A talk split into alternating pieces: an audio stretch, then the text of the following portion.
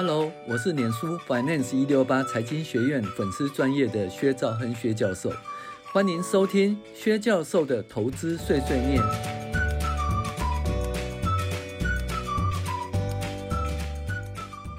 各位网友，大家好，我是薛兆亨薛教授。那我们今天来讨论财报怪谈第二十七集，是金融业还是电子业啦？我们看看某电子业转行金融业的例子哦。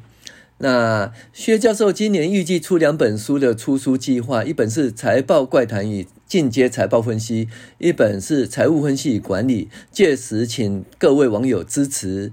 那今年可能恢复三到四年没有开的进阶财报分析的课程，有兴趣的网友可以加一哦。好，在二零一五年呢，台湾爆发了一场前所未有的中小企业金融风暴。有高达八千九百多家的中小企业受害，亏损总金额高达上兆新台币。那他们在银行的半强迫下买了衍生性金融商品的 TRF，一夕之间，他们从数十亿身家变成家破人亡，有的官场必走他乡，有的自杀收场，有的留下来跟金融财团对抗。但是那是中小企业，有能力可以直接乘坐金融业务获利的大型电子业，可不是那样子玩哦。好，大家都说哦，借台湾的钱到中国大陆投资，也就是前进大陆再留台湾。可是有时候并不是到大陆投资，而是去经营银行业，而且经营银行业是特许行业，对不对？要不要台湾的主管机关？呃，及中国大陆的主主管机关核准呢？当然不要。我介绍的是电子金融业。那这个电子金融业不是 FinTech，也不是网络银行，而是电子业的羊披着金融业的羊，披着电子业的狼皮哈。好。那基本上是金融业为主业喽。你看某家电子公司，二零一二年的营业利益两百零四亿元，但是利息收入一百四十九亿元。你说金融业是不是主要业务之一呢？好，以一百零三年的损益表来看，该公司的毛利率仅有百分之五啊，而定存利率有百分之四点九，就差不多了，跟毛利率差不多了。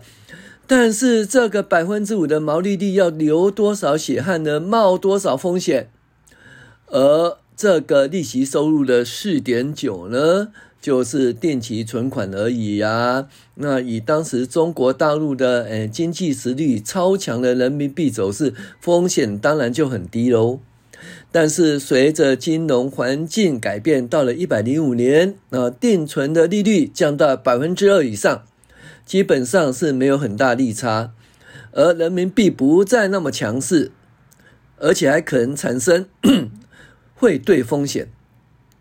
那这家金融业的电子业务的银行业务呢，基本上就是 这家电子业的银行业务基本上就是可以收摊了，而且不用向中国的主管机关报备，说收就收，您说是吗？那这家公司在一百零三年的银银行的信用借款一七一四亿元，然后存定存一七四七亿元，哈，那几乎就是银行借款跟定存差不多了，哈。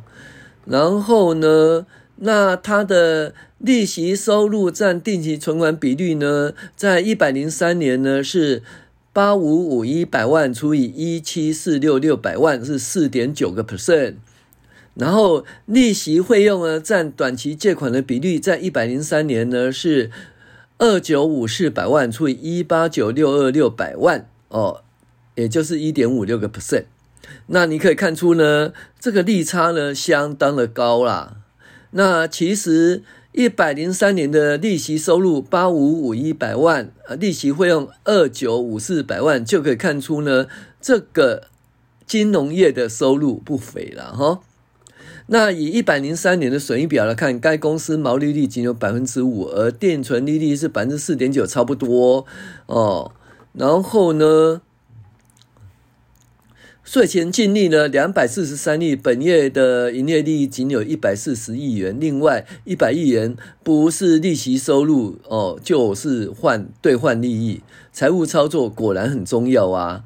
咦，那这个到底是电子业还是金融业呢？哦，以当期的定存存款利率呢，估是百分之四点九，而借款利率一点五六，这就是向台湾银行借钱存中国大陆定存赚价差哦的利差。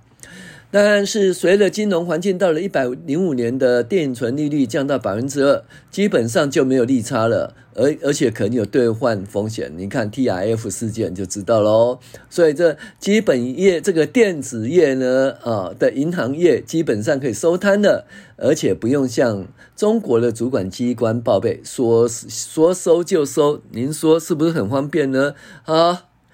跟您分享这个案例哦，我是薛兆恩薛教授，谢谢您的收听。